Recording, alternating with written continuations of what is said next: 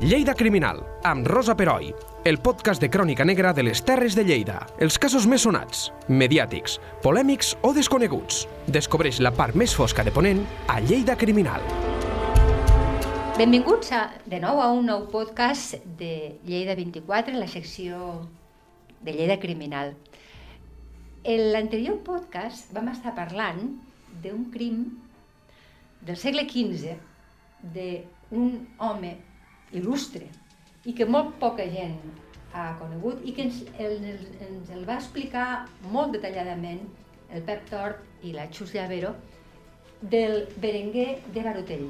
Avui els tornem a tindre a l'estudi. Benvinguts de nou, moltes Hola. gràcies. Hola. Què tal? Perquè és que, bueno, gairebé els he obligat perquè a mi em va quedar la sensació que a veure què passava, perquè recordem que aquest senyor que van matar uns sicaris i el van matar mm, sabent a qui mataven, mm, aquest senyor té una tomba al costat de l'altar de la Seu Vella. Per tant, era una persona molt reconeguda. I jo crec que ara seguirem, crec, eh? però tampoc ho sé molt segur, seguirem el, la història de la tomba o hi haurà alguna al·lusió a la tomba perquè puguem entendre què ha passat. Si és que es pot entendre, no ho sé Pep, no ho sé Xus, vosaltres ens ho expliqueu. Però bueno, Som-hi! Doncs, doncs som-hi. Um, vam parlar de l'assassinat i vam parlar d'una mena de magnicidi eh, i d'una de baralles i baralles d'interessos molt potents que es resolen o que van a, van a parar en aquest crim. Però les conseqüències d'aquest crim eh, són una mica les que ens han despertat l'interès, perquè el que en tenim ara és la, una memòria convertida en obra d'art. I és una de les tombes més interessants, més importants, algú diria que la més eh, magnífica eh, de les que queden a la Seu Vella. I a més està en un lloc molt especial. Per tant, que la memòria d'un crim sigui una obra d'art té dos motius. Un, que es va donar molta importància al personatge i que se li va fer homenatge. I per tant aquí haurem de tornar a explicar una mica allò que ja vam dir quan vam parlar de l'assassinat.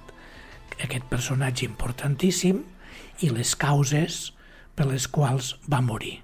Però és que en els documents de l'època que fa servir la catedral per fer-li memòria ja diuen pro defensione ecclesiae. Per tant, eh, quan expliquem aquesta tomba als visitants del monument, eh, podríem arribar a dir que aquest és un màrtir de l'Església, no de la causa de la fe, però sí de la causa del poder Clar, de l'Església i dels això. diners de l'Església.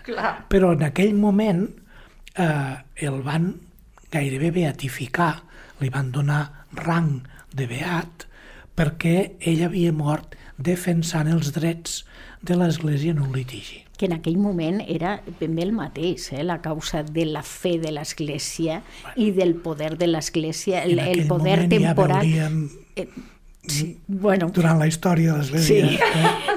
però que el meva. poder temporal i el poder eh, eh, espiritual eh, eh, se, se, se confonien molt i aleshores eh, no és estrany de que, lo que el, el, fet de que estigui també la tomba allí i que sigui tan absolutament magnífica també ens parla... incís, just, per favor, si no hi heu anat, aneu-hi.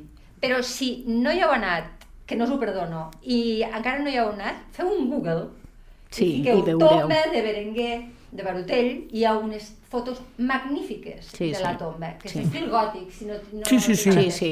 Hi ha la pàgina bueno, web del Pues és Consorci això, del que Turó no- i on sigui. Que Sí, el sí. que, ens, lo que ens parla és de l'efecte que va tenir en, en els companys del capítol, aquesta mort. Vull dir, eh, realment va ser una mort sentida. No, no era allò de que, com altres morts, que mm, corre, corre, tapem-la, tapem-la, sinó que que quedi no? rellevància, que quedi testimoni per los segles de los segles de que aquí hi havia una persona il·lustre que va morir per l'Església. Llavors, Un cop mort ja el van enterrar al presbiteri. Mm. I, per tant, en un lloc preeminent Sí. al costat de l'altar. Sí, sí. Pensem que en aquell temps els bisbes s'enterraven al creuer de la nau, no al costat de l'altar, Que és a la part de sinó baix, no? a, a, a sota dels graons. Exacte. Eh? Al creuer hi havia uns quants il·lustríssims bisbes, alguns molt importants, i alguns eclesiàstics també de, de molta importància eren a terra, però al creuer, al costat de l'altar no hi havia ningú. Tant el posen en un lloc gairebé, diguéssim, que el beatifiquen. I una cosa que ara no, no sabem massa i hem d'explicar sovint, eh, van instituir una mena de culte. Quan un té una capella pròpia o hi ha una tomba d'aquestes importants, els s'institueix també el cerimonial que el recordi almenys un cop a l'any. Ah. Li dediquen unes misses, li dediquen això, i se li dediquen uns diners, unes rendes, perquè aquestes cerimònies funcionin.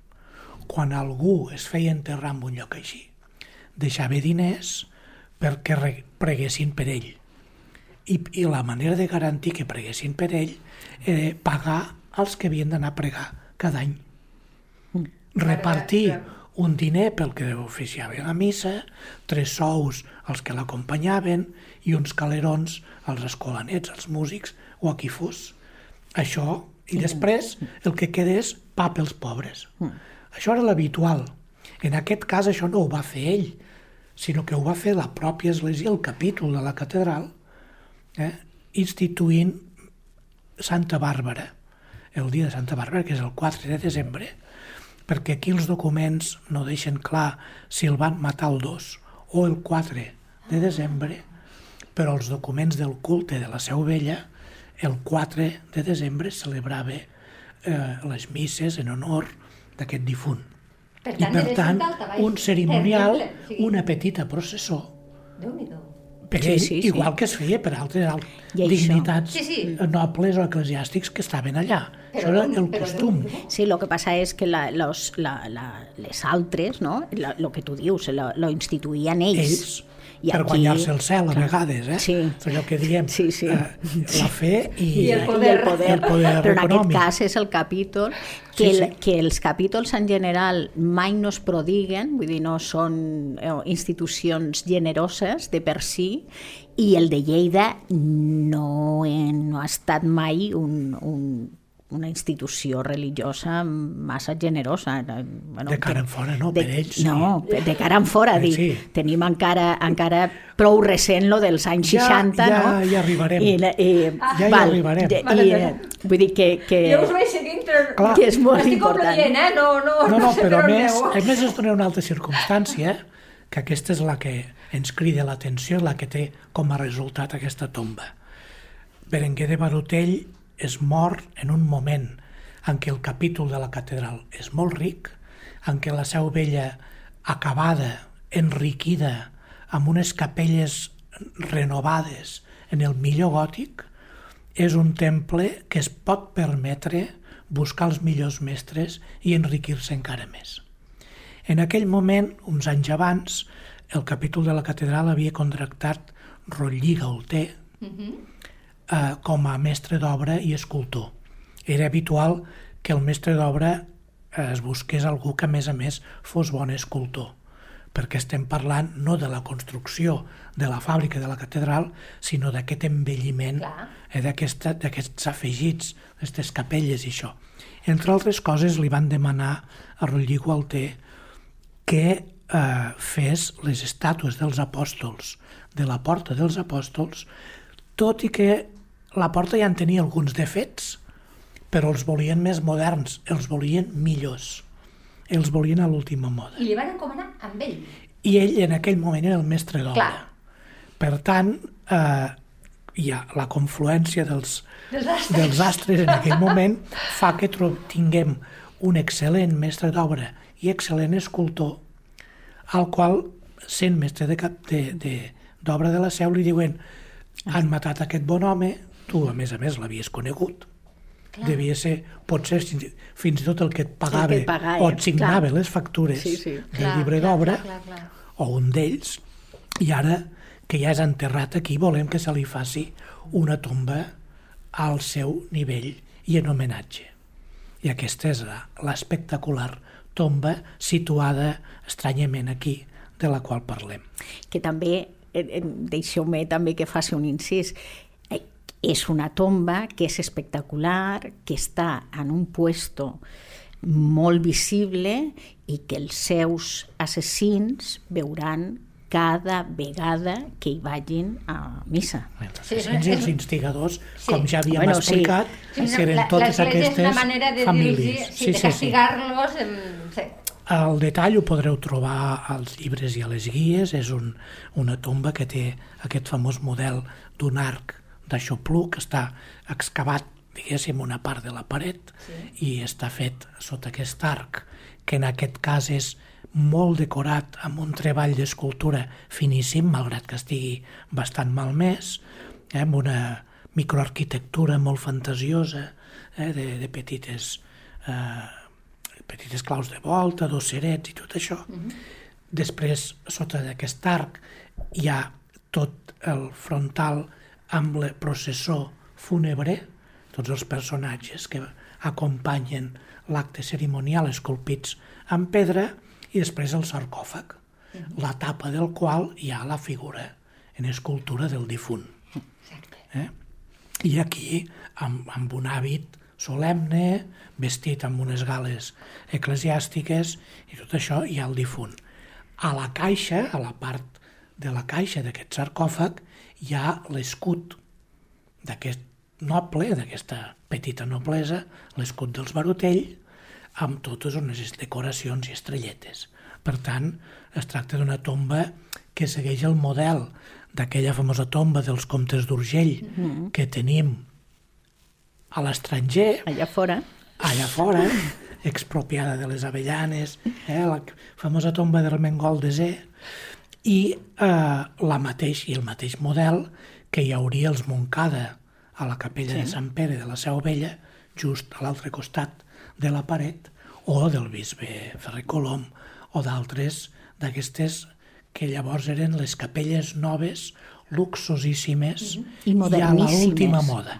sí. I a l'última moda. Qui era el Rollí Gaulter?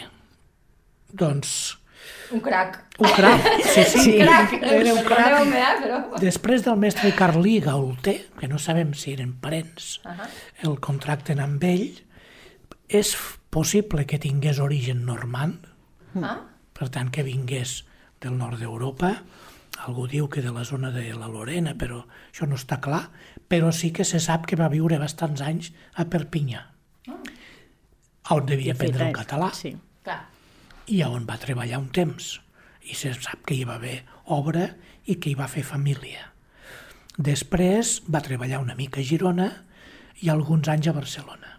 Però eh, al cap d'un temps el ve a Lleida i el contracten. El contracte devia ser per llarg i seriós perquè s'hi va instal·lar. Sembla que també va fer família a Lleida, segurament devia enviudar o alguna cosa així, perquè parlem... Sí, la, sí. la gent es moria més. Sí. I les dones, a vegades, Fan tocava aquestes coses, sí. molt el Sí, rebre, sí. Fem aquestes coses.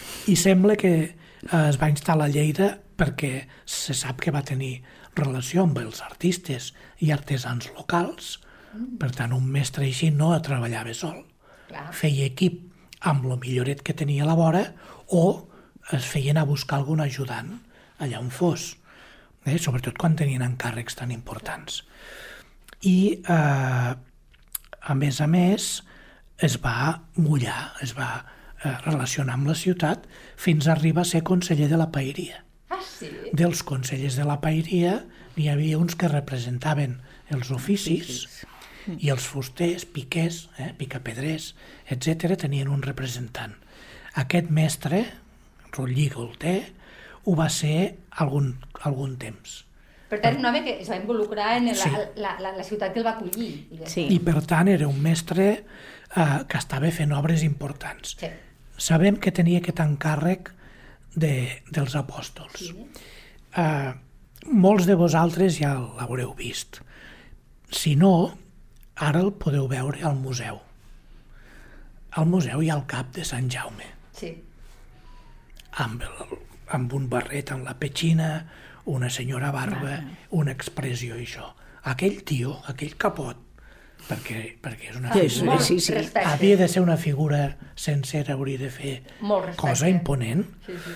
Eh, és obra d'aquest personatge. No sabia res. I ell en va esculpir uns quants. Precisament va ser quan va tenir acabat Sant Jaume que es va posar a fer la tomba sí. De Berenguer de Barutell. I aquesta tomba està treballada entre 1437 i 1439.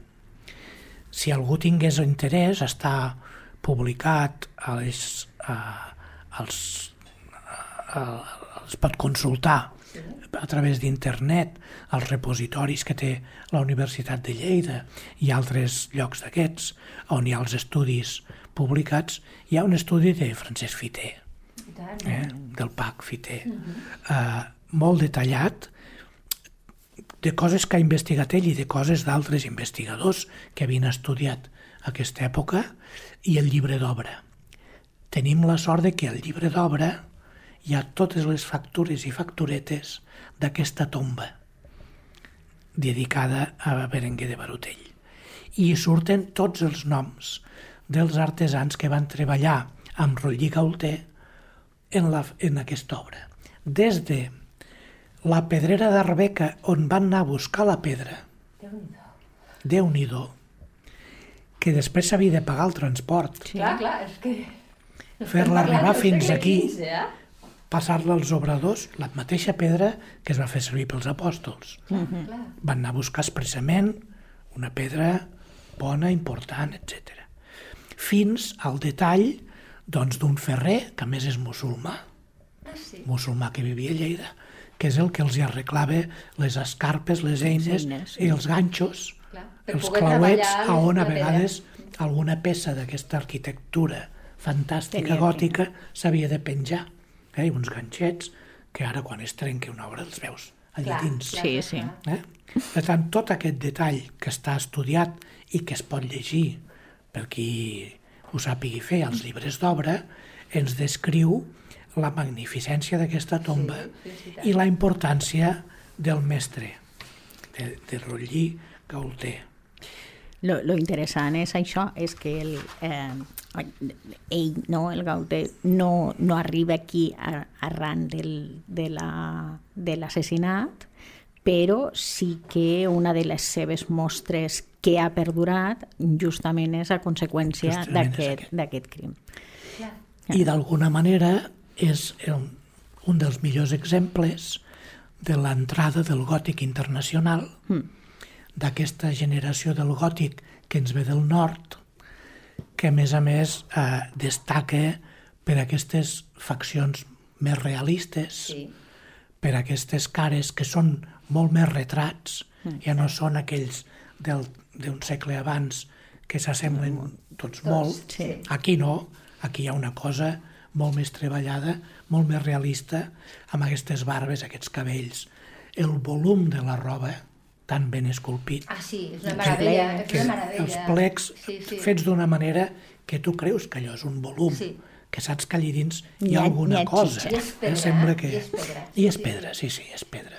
Però després també tota aquesta filigrana de decoració d'aquestes arquitecturetes gòtiques, Mm. eh, d'aquests cobricels, de les fulletes que hi ha en tot l'arc, un arc conopial, eh, que ja no és l'arc senzill, sinó que és aquell que fa una punxeta i després Que baixa això la és, curva. és una supermodernitat. Clar, això, era, això no s'havia és... vist molt poc. Aquí. Això era una cosa... uf, eh, bueno, Sí, sí, eh. és com los tiktokers ara, Entenc perfectament. que és una tant, cosa supermoderna. Clar, i que això entenc que eh, és el que dieu, els apòstols, de la porta dels apòstols, també eh, veuen d'aquesta- d'aquestes Sí, sí. tendències. Eh? Sí, sí. Mirem-nos els apòstols ara amb uns nous ulls. saps? Una tendència que continuaran els que un cop mor el Lligaulter se suposa que bastant de repent perquè estava a mig treballar unes quantes Ostres, coses Sí. eh, després les va treballar altres escultors entre els quals un que cal explicar que és Jordi Safont Jordi Safont és, Quin nom el, més- quin nom és, actual? és l'escultor Sí. de la Verge del Blau Clar, Ah, sí, però Jordi Safont era esclau sí. que gràcies a la seva qualitat va deixar de ser esclau i es va manomitir. Sí. O sigui, es va guanyar la llibertat... Es va guanyar per, la llibertat per bon... per lo bon escultor que era. Mm. Va prendre el nom del seu mestre, Marc Safont, ah. que l'havia agafat d'aprenent, essent aquest un presoner, segurament un presoner sí. de guerra, mm. o un, una persona estrangera que, havia, que, que estava fent d'esclau. I que no deia Safont, o sigui, va... No, no, ell va sí. agafar el, el, el, el, com si fos el pare. Com sí. el, el, el... I van esculpir els apòstols que faltaven canviant alguns del segle anterior. És a dir, sí. en la línia dels apòstols sí, sí. moderns que estava fent Rotlli Gauter. D'acord.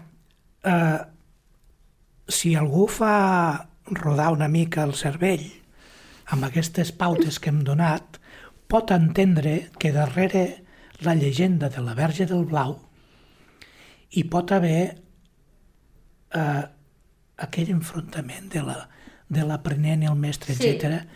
Aquí podria haver l'aventura d'una persona que gràcies a la seva gran qualitat Valuat, com a, sí, sí, sí. com a artesà, com a escultor, guanya la es guanya la llibertat i que entre al gremi que selecte que li donen el, el maestrat, eh, vull dir que... dels seus mestres, és a dir, que arriba a superar els mestres. I per uh -huh. tant, eh, la llegenda a vegades sí. amaga altres veritats. Clar. Les fantasieja i no, posa però, una mica de pietat popular adreçada a la imatge. Però ja està bé. Però ja està bé. Sí, perquè ens agrada, no? Sí, ens agrada molt però que... està molt bé que rascant una mica ah, bueno, per això un mite estan... o, o, o, una, o una llegenda, que en aquest cas pietosa i mariana, sí. surti eh, l'aventura de la gent que es guanyava la vida fent aquestes escultures. Sí. I que ell devia ser un fora de sèrie, perquè si no, no hagués... No, és que si no, no hagués... El, lo, lo, lo xulo d'aquesta història és això, és que realment ell devia de ser, el, bueno, evidentment... Superar eh, mestre. Sí, lo que, que diu, lo que no diu, lo que diu la, la, la llegenda, veritablement, que va superar el mestre. Una habilitat fora de sèrie, tan fora de sèrie que, que evidentment fa entendre que aquella persona no pot ser esclau, sinó que té habilitat per a ser eh, lliure com qualsevol altre. Clar. Això està bé. Tant... Deixeu-me dir, per favor, la Verge del Blau ara està a la Catedral Nova no teniu perdó si no l'aneu a veure està al costat de l'altar, no, és veritat, sí, sí. perquè potser hi ha algú que no ho sap. Està al centre de Lleida, eh, anem-la a veure. I a més a més és, és la nostra verge. Sí. No n'hi ha, ha altra com aquesta. Blau, no n'hi ha cap altra com aquesta. Ara tenim, tenim les, la, la, la tomba la tomba allí, sabem quina és la qualitat de la tomba, eh, sabem la, la, què és a conseqüència del crim, però el Pep eh, tenia més coses que explicar-nos. Sí, sí, perquè sí el crim té dues conseqüències. Una és aquesta tomba i aquesta història de l'art que podem explicar, aquesta, aquesta entrada magnífica del gòtic internacional, uh -huh. que després continuarà amb aquestes imatges com la Verge del Blau i altres obres importants, però hi ha un altre factor i és les causes d'aquesta mort, el litigi i tot això com continua. Sí. Com continuen els Sant Climents i com continua els béns del capítol. Clar, quan parlem de litigis, eh, primer que ens ve al cap és el museu. Aquesta sí. paraula, sí, nosaltres a Lleida Clar, aquests últims anys l'associem al museu. Patit. I el litigi del museu és un conflicte d'església sí. entre un bisbat i un altre. Sí eh, algun historiador, eh, algun company nostre, mm. diu eh, que la entitat més litigant que hi ha hagut mai a la història és l'Església, entre ella mateixa, sigui entre el bisbe i el capítol, sigui entre un ordre religiosa i un altre, sigui entre això, etc etc. Perquè, és clar, durant aquests 2.000 anys, cada grup i grupet de dins de l'Església s'ha barallat amb ell mateix i amb els altres. Mm. I per eh, l'acumulació de riquesa, tant, bàsicament. La paraula litigi ja és una sí. mica en ja aquesta una atmosfera. Mica, eh? sí. Però el litigi que porta a la mort de Berenguer de Barutell és sobre unes terres i unes finques molt interessants. Montagut, Vallmanya, Raimat. i el terme d'Alcarràs. Aquí no cal dir on, Eh? on són, Llavors, perquè clar. tot, tothom ho sabem. Cadascun d'aquests noms té al darrere un culebrot.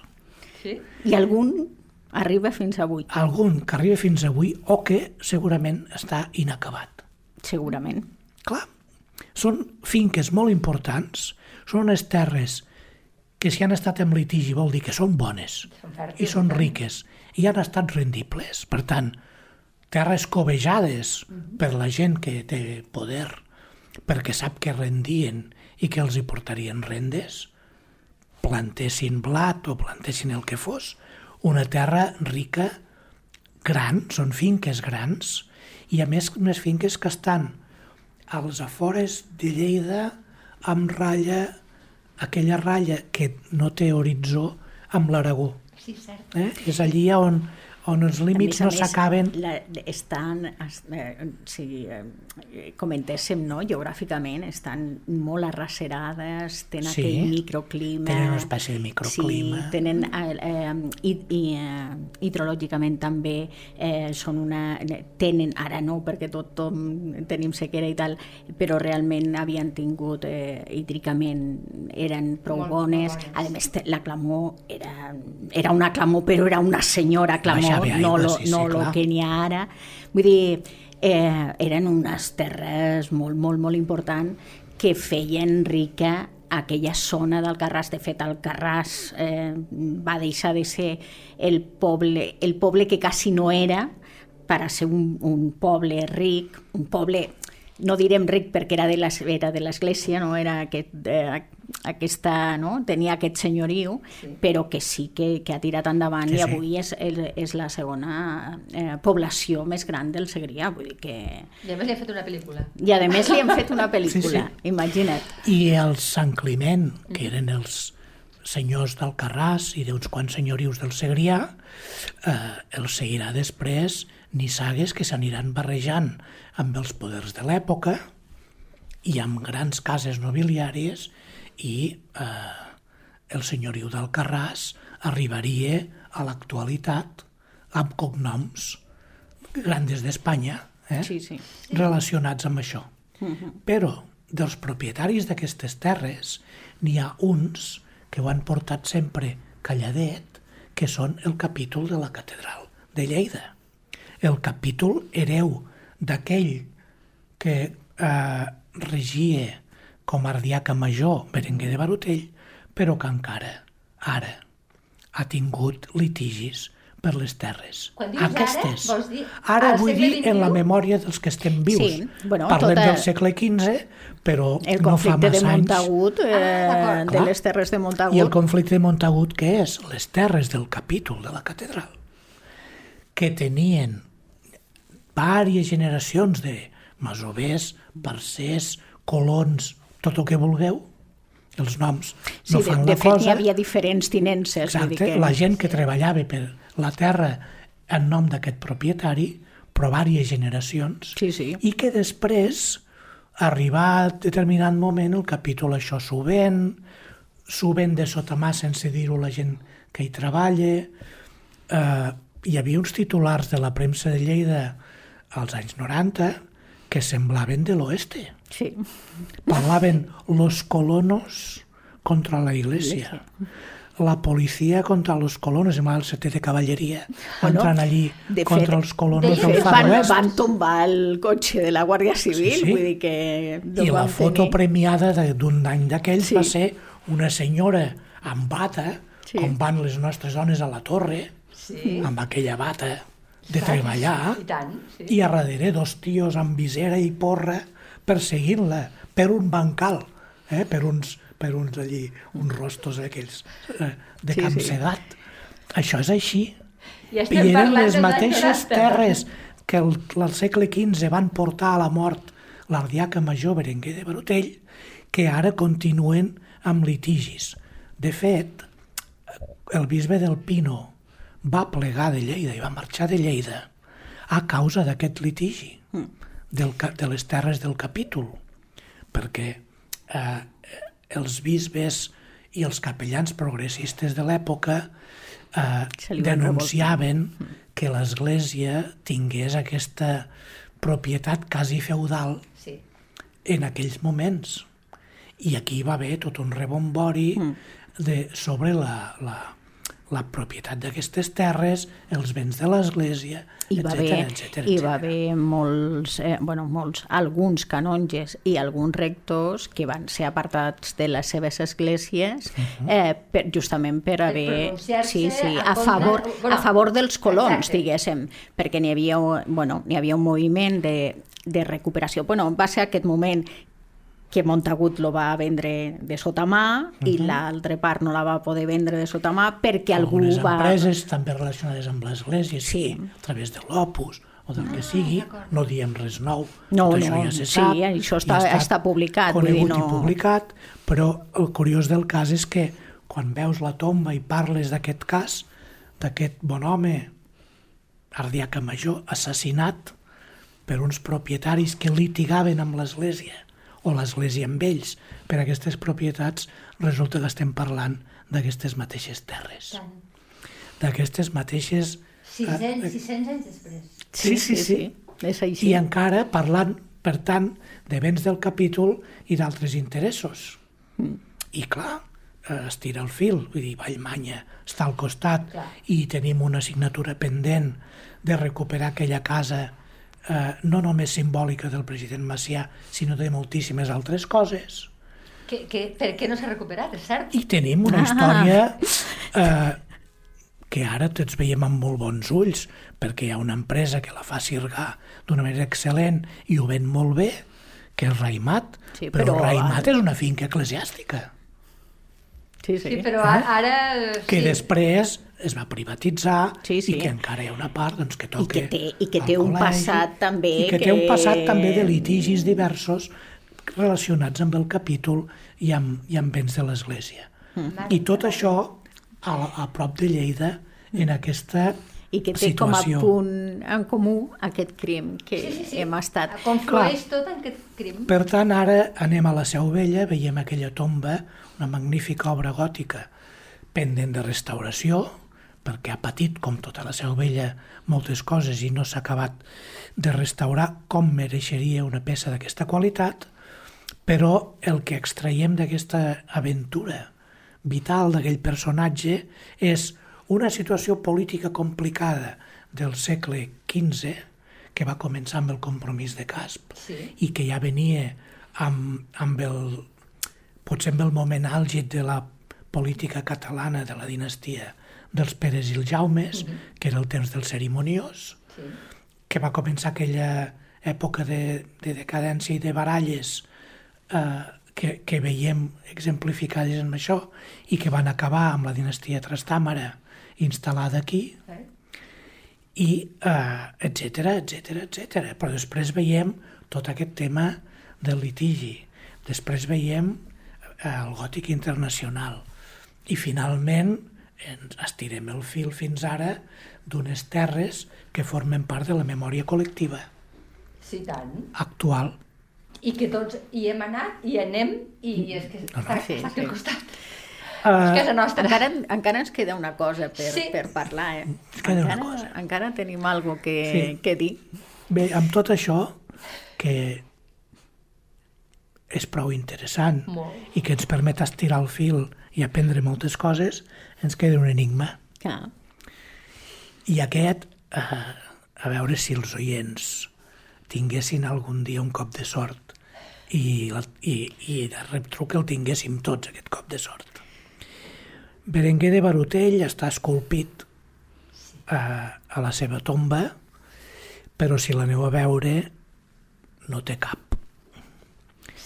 De tota manera, si us mireu algun d'aquests llibres que hi ha publicats i algunes de les imatges que parlen de l'escultura de la Seu Vella, veureu el cap col·locat al seu lloc.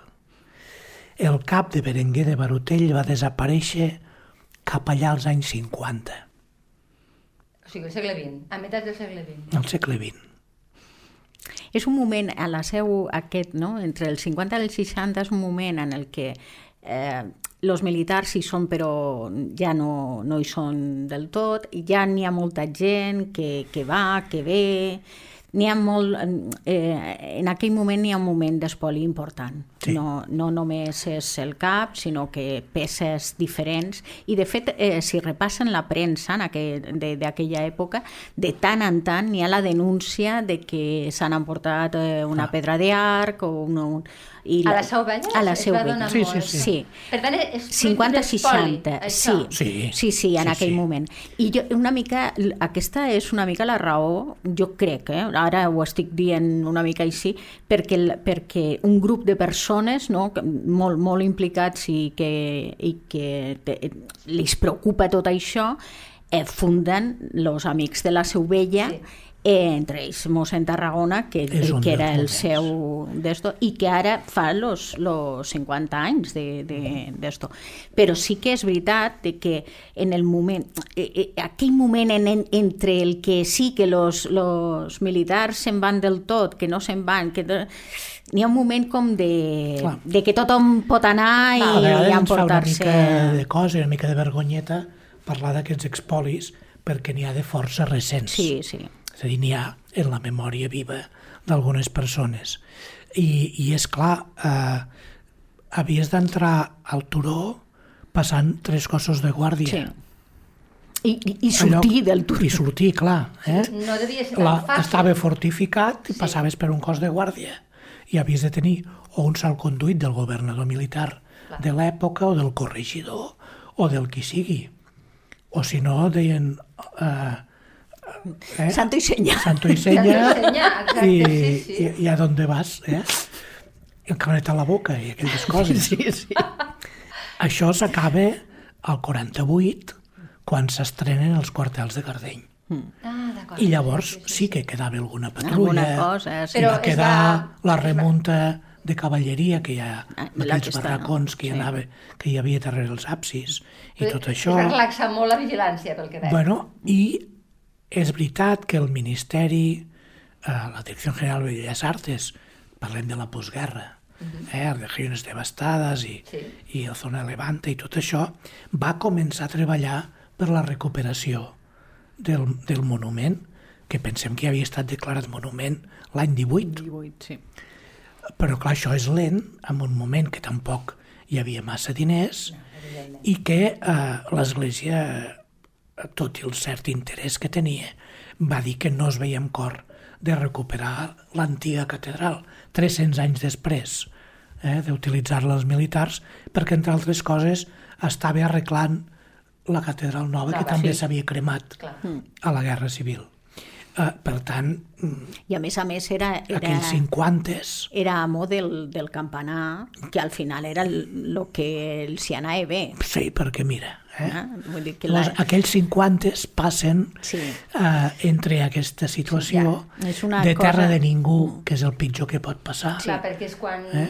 Perquè- Els malfactors que, de, que deies tu clar, abans, perquè eh, no, no estava n'aprofiten, clar no? si era de la ciutat, si era de l'església, si era de l'exèrcit, si era de I, l'estat. vull dir. I bé, i tancar portes i finestres Home, eh, és una cosa que també s'ha d'anar revisant i s'ha d'anar controlant.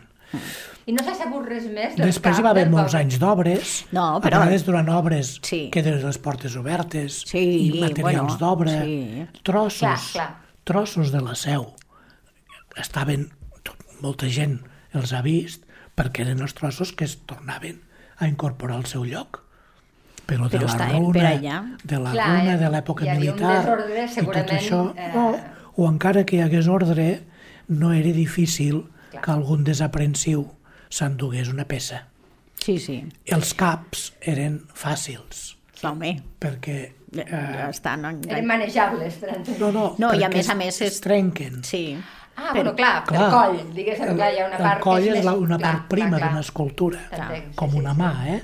Clar. Les mans. Sí, sí, I és- fixeu-vos que són els, los que- que els lo- llocs espoliats el que falten són caps. Ah, caps, caps i mans. caps i mans. Caps i mans. Perquè normalment és això el que diu, és el més prim i a més a més algunes, fins i tot tant caps com mans, són afegides, vull dir, són en aquests Sí, en algun cas ferros de- es- d'esto. es s'esculpeixen posen a de- part i van a, afegir a els això mateix. Llavors és, és molt fàcil, és molt fàcil de fer-ho. Però inclús com a objecte eh, per xulejar a casa, una mà ben esculpida No, o un cap Sí, sí. no és un tros de cosa. No, no, no. no Eh? sí. És una, pot veure, ser una gran Jo escultura. no ho veig al menjador de casa meva, però No, no, sí, no. sí puc entendre que No, hi no, hagi sí. gent que Per tant, sí. eh, bé, eh, la, la dissort de Berenguer de Barotell és que després de que li fessin un monument dedicat Fantàstic, sí. pel seu, per la seva dedicació a l'Església i, i, i la seva mort eh, en aquest sentit doncs, per la causa, eh, després algun malfactor I que hagués set respectat que per hagués- 300 anys de, de, de caserna, eh? Sí, sí. Vull dir, alguna persona va decidir... Va perdre el cap. Al final va perdre el cap. Sí, sí. Vull dir... El va perdre, pobre home. Sí. I des d'aquí si fem sap- una crida. Sí. Fem Una una crida Sí, crida. sí, la Sí, fem, sí. la fem. A, a qualsevol que sàpigui on té el cap el, el, Berenguer de el Barutell. Berenguer de Barutell, Sí, que ens ho digui. que ens ho digui, sí, que sí, estem sí. disposats a anar a buscar-la i a, i a, i a tornar-li Ah, al pobre senyor. Expressió d'una persona seriosa, sí. cabell curt i tonsurat, això és el que sabem, Ahà. de que és, és tant cap d'eclesiàstic i d'una certa dignitat. Sí. Però bastant realista, ben esculpit, tant donem pistes. Eh? Sí, donem pistes per a aquesta gent. I sense, I sense tantes pistes, hi ha una generació, i Que- això que també està bé que diem, sí. que va recollir coses d'aquestes que o estaven o semblaven deixades allà. Ja. I Sí, gent sí. que ho va fer amb tota la bona Sí. Perquè els sabia greu que un tros de capitell, Clar. un escut, una pedra que es veia treballada, Que es estigués per perdés allà, per, sí. aquells, per aquells vorals o per aquelles, aquella cosa que en alguns moments semblava terra de ningú. Sí. Amb tota la bona intenció, persones d'aquesta generació s'ho van endur. Sí. Poden tenir a casa, ho poden tenir amb un vellut vermell i una llum de llautó.